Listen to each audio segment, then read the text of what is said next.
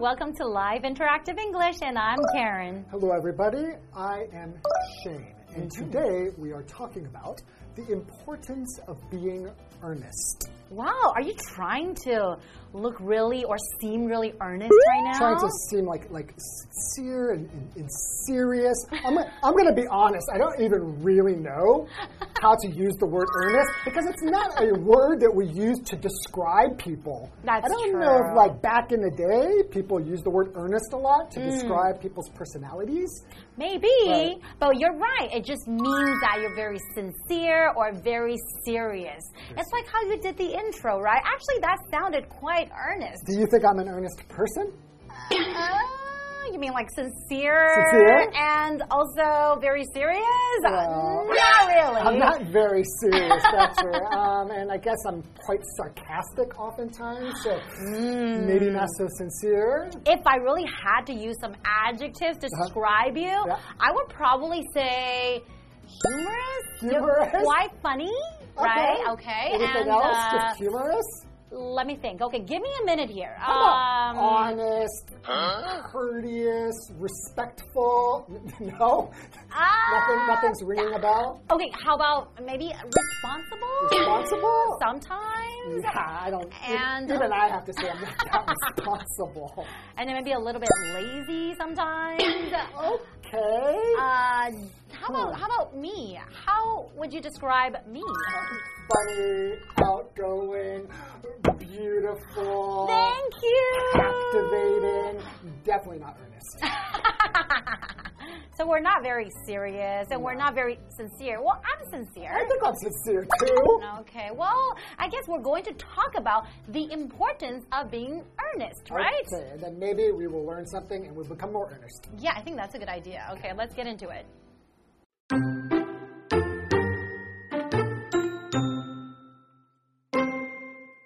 Ernest Worthing entered the beautiful London apartment of his good friend Algernon Moncrief. He had come to the city in hopes of proposing to Gwendolen, Algernon's cousin. After mentioning this desire to Algernon, Ernest was suddenly questioned about his cigarette case, which had an inscription made out to an Uncle Jack.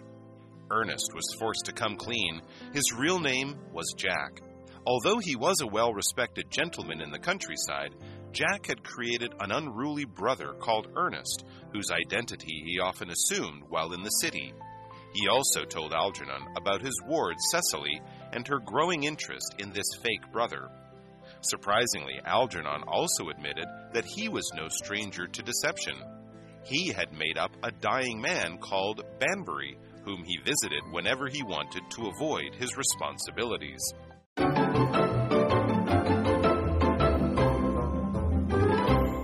All right, so let's get into part one of the importance of being earnest. Mm-hmm. This is, I think, is a kind of a difficult story, especially because the names are not so easy to pronounce. But that's okay. I think through practice, I think we can do it and you guys can do it too. I'm gonna, Okay. I'm gonna really earnestly try to do this.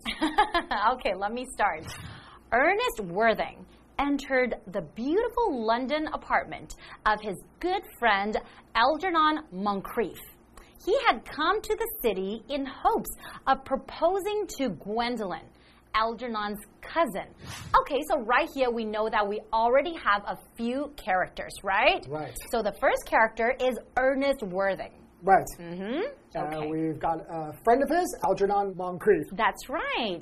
And then he had come to the city in hopes of proposing to Gwendolen. So when we say someone is going to propose to somebody, what does it mean? Were proposing to marry that person. That's right. Right? So to propose just means to offer up a, like a suggestion or something that you want to happen or want to do. Mm-hmm. But normally when we say somebody proposed Mm. to somebody, that's going to mean that they're asking them to marry them. Exactly. And that person is Algernon's cousin, right? Gwendolen. Okay, continuing.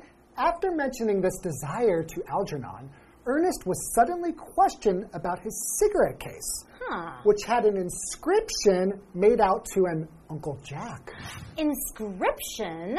Right. So there's a cigarette case. It's a case where you can put cigarettes in, and then it had an inscription. What, what is that? That means that something is written on it. Okay, maybe like carved. Kind of like carved, Mm-hmm. Exactly. But it's made out to Uncle Jack. Wait, wait, wait, but his name is Ernest Worthing. He's not Uncle Jack. That's a little bit suspicious. Huh. Okay, let's.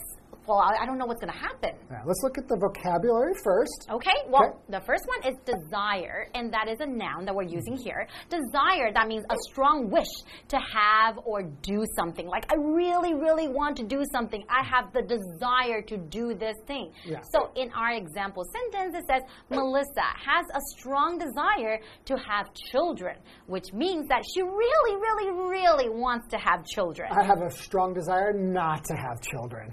But they're so cute. So exhausting. no, you're going to change your mind. okay, we'll see. Okay, so continuing the story, Ernest was forced to come clean. Oh, what does that mean? Come Right? clean? To like come clean. clean. his hands? Yeah, come on shower. in. Let's get clean. Wash your hands. Wash your hair. No, to come clean means to be honest. Aha, Whatever good. secrets you're telling, you're going to let them out, and everything's become clean. Right. Mm-hmm. So to come clean, his real name was Jack. And not Ernest Worthing, right? All right. So he came clean. Okay. Okay. My actually, my real name is Jack. Okay. Although he was a well respected gentleman in the countryside, Jack had created an unruly brother called Ernest, Mm-hmm. whose identity he often assumed while in the city. Okay, so an unruly brother Mm-hmm. just means someone who's unruly, kind of wild, doesn't follow the rules, maybe a little bit crazy. Mm-hmm. So he would assume this identity when he went into the city. That just means he uses this identity. He will pretend to be this person. He pretends to be this person when he goes into the city. That kind of makes sense, I think. Really? Well, because he wants to get into some trouble, but they don't want people to know that's Jack. True. So he uses a fake name. So people will say, "Oh, that guy who got in the fight. Well, his name was uh, was Ernest." Oh. And Jackie be like, "Really? Some guy named Ernest? Hey, you look like me? Well, that couldn't be me. My name's Jack." Hmm, okay, so maybe that's why he created that identity, right? Perhaps. Okay, well, let's move on. So he also told Algernon about his ward Cecily and her growing interest in this fake brother. So, ward. What's a ward? What okay, does that so a ward is it's kind of an old-fashioned word. It just means a person, especially a child, Mm-hmm. who is under legal protection of a court, or it could be another person. So. Okay. it's it's kind of old-fashioned. You read this word a lot in like old stories, I Mm. think, and it's more of a legal term.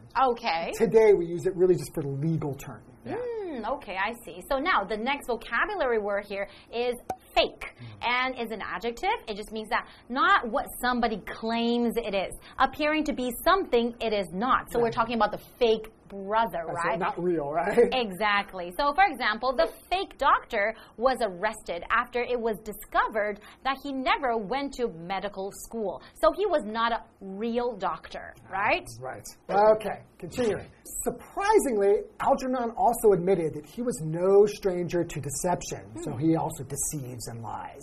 He had made up a dying man called Bunbury, mm-hmm. whom he visited when he wanted to avoid his responsibilities. Okay, so there's also a purpose to this, right? Yeah. So ba- basically, there's something he has to do, and he's like, "Oh, I'm sorry, I can't do it. I need to go and visit this sick, dying person." Okay, so they're all making up lies because maybe they want to get out of something or they have something that they want to do, right? Right. Oh, Okay. okay. Interesting story, but how about let's take a quick break and we'll come back and find out what happened. Okay.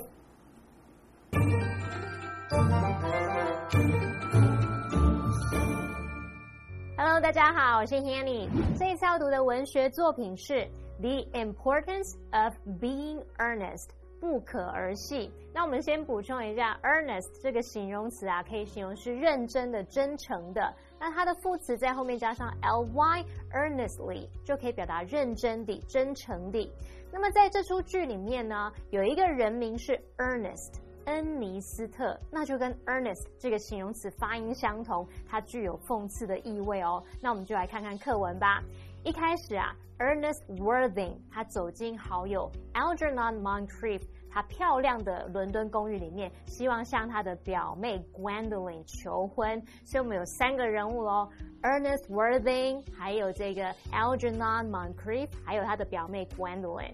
好，那我们现在在提起这个愿望之后呢，Ernest 他就突然被问到关于他那个烟盒的事情，因为他烟盒上面写的是给 Uncle Jack 杰克叔叔的字样，而不是写说给 Ernest。于是呢，他就被迫要全盘托出真相。其实啊，这位人啊，他的真名叫做 Jack。他在乡下是一位备受敬重的绅士，但在城里面呢，却经常使用 Ernest 这个假冒的身份，假装他这个桀骜不驯的弟弟，伪装成有一个这样的弟弟。那么后来呢，他的这个被监护人 Cecily 对这位假的弟弟越来越感兴趣喽。我们来看两个单字，desire 当名词，它表示渴望、愿望或者是欲望。那么 fake 在这边当形容词，是形容假的、伪造的。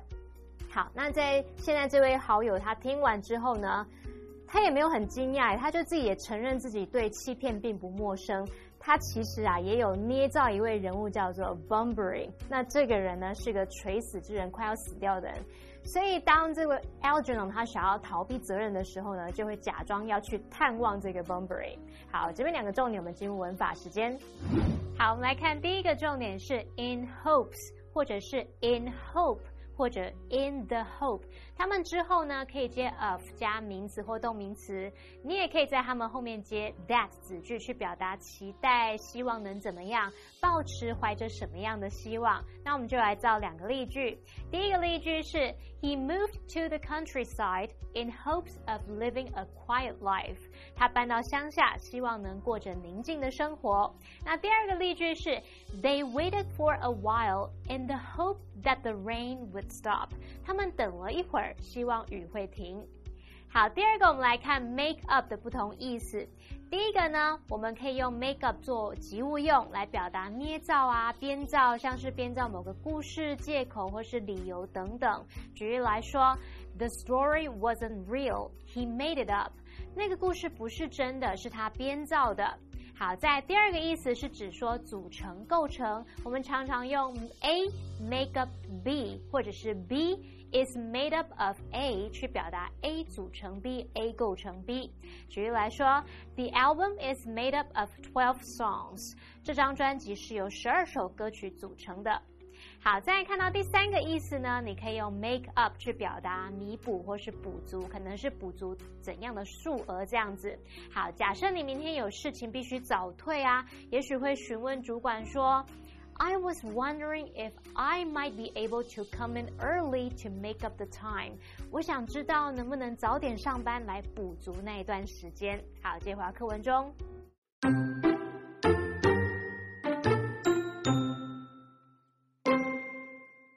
When Gwendolen and her mother, Lady Bracknell, arrived, Jack took his chance and proposed. Gwendolen said yes, only because the name Ernest inspired absolute confidence. Her mother, however, wasn't so pleased and asked Ernest questions about his family finances and background. He told her that he was found as a baby at Victoria Station, so he never knew his real parents. Shocked, Lady Bracknell refused to allow the marriage.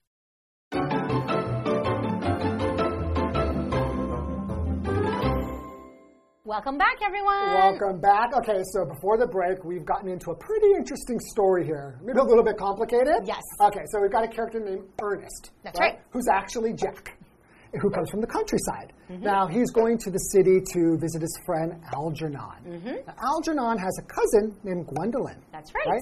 And he wants to, Propose. Ernest, Jack, whomever, wants to propose to Gwendolen. That's right. Right? Okay.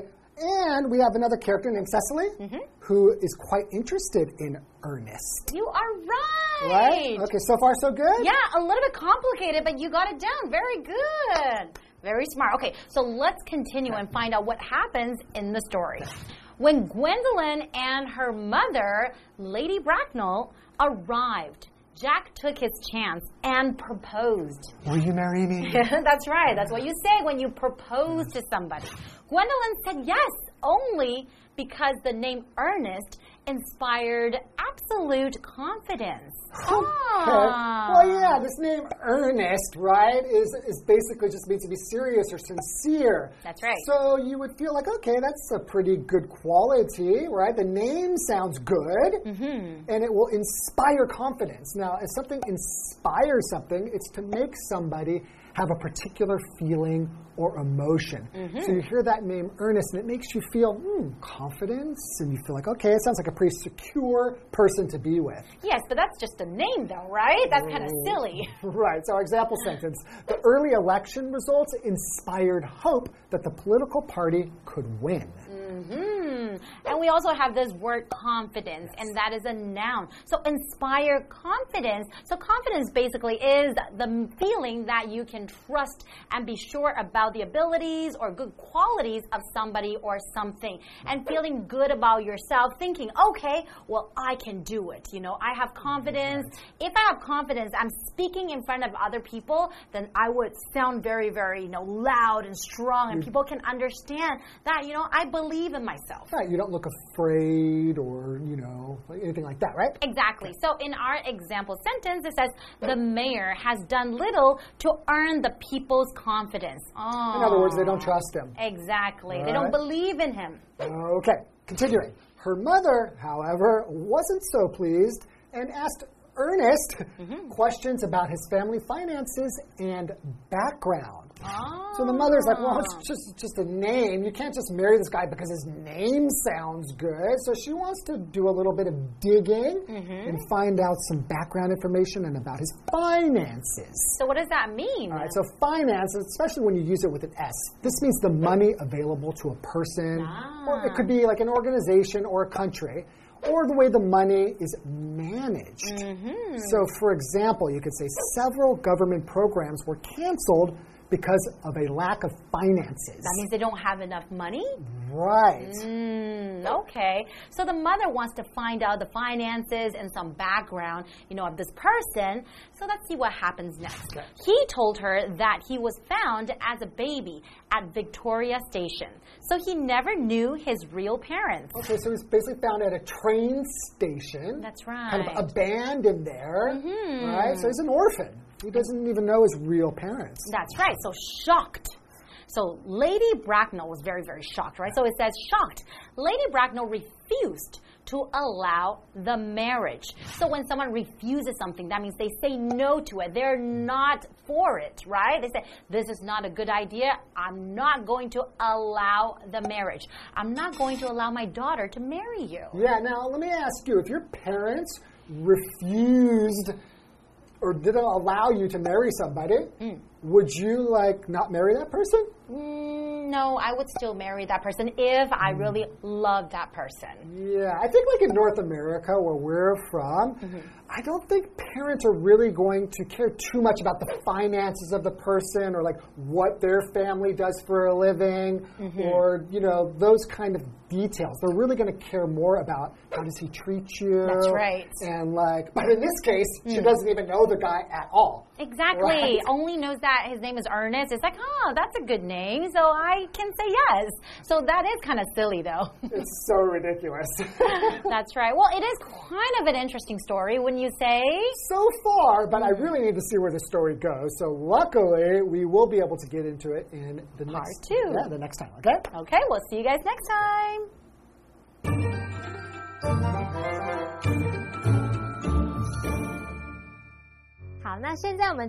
Ernest 这号人物，他的本名其实是 Jack。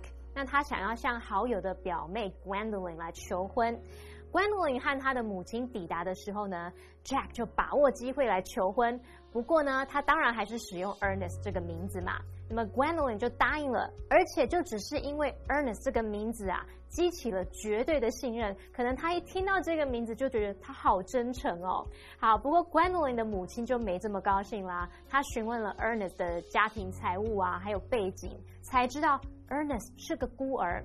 当他还是婴儿的时候啊，被人在维多利亚车站发现，所以他从来不认识自己的亲生父母。好，那么 Gwendolyn 的母亲听到非常震惊，然后拒绝答应这门婚事。好，来看单字 inspire，它当动词表示激起、唤起。像是可能激起、唤起某个情绪啊、行动等等。那这些单字它还有鼓舞或是启发的意思。再看到 confidence，它表示信任、信赖、信心或是自信。还有 finance 这个名词，它表示财务状况或者是财力。当这个意思来解释时，固定用复数形。那这个单字其实也可以当不可数名词去表达金融、财政学。好，那么以上这些讲解，同学别走开，马上回来哦。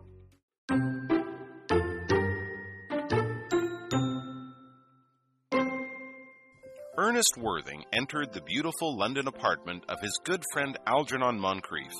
He had come to the city in hopes of proposing to Gwendolen, Algernon's cousin. After mentioning this desire to Algernon, Ernest was suddenly questioned about his cigarette case, which had an inscription made out to an Uncle Jack. Ernest was forced to come clean. His real name was Jack.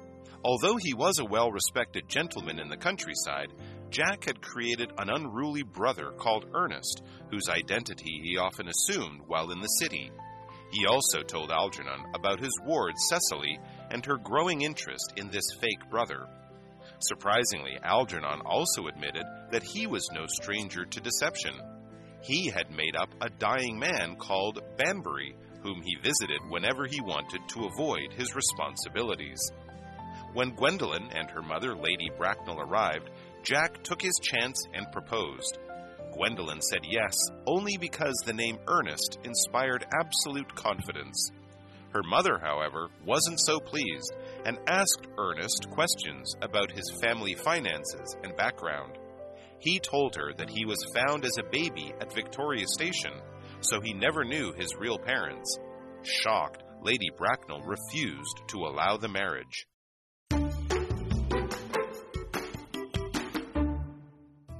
Lukang's first market, located on Minzu Road, is the capital of street food in Lukang. Many famous old shops that sell traditional street food are located here. Shops start opening from 6 or 7 a.m. for those seeking to have breakfast, and other shops are open to satisfy people who are in search of midnight snacks. Regardless of when you visit, you can find something to eat at Lukang's first market. Seitz's Crystal Dumplings is a shop that has been in business for over a century. Seitz's Crystal Dumplings is known for its soup, which comes with opaque crystal dumplings, dumplings shaped like wontons, meatballs with water chestnuts, and steamed meatballs with pork filling, all of which are delicious and satisfying.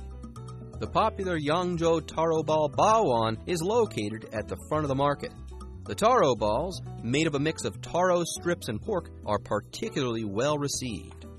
Across from Yangzhou Taro Ball Bawan is Longshan thick soup with squid and pork, which uses the best Argentine squid and ham to create a thick soup with a mouth-watering aroma. Thin noodles are also a popular choice at Lukang's first market. Lao Tzuan's pig blood curd with thin noodles mixes pig blood curd together with thin noodles in a refreshing way. Longshan Thin Noodles is always packed with people. It sells bowls of thin red noodles with pork, dried shrimp, deep fried shallots, eggs, and pork stock, a delicious combination of ingredients that will leave you wanting more. Wong Wong's Thin Noodles, which is towards the back of the market, is famous for its smooth, thin noodles topped with juicy chunks of meat. This dish may seem rather simple, but there is nothing simple about how it is made. Thick soup with five ingredients is an iconic dish of shrimp, squid, meat floss, mushrooms, and bamboo shoots, which are seasoned separately, then stir fried and thickened with tapioca powder. The cooling and smooth traditional shaved ice sold at Faz Funguo Ice is the best treat on a hot summer day.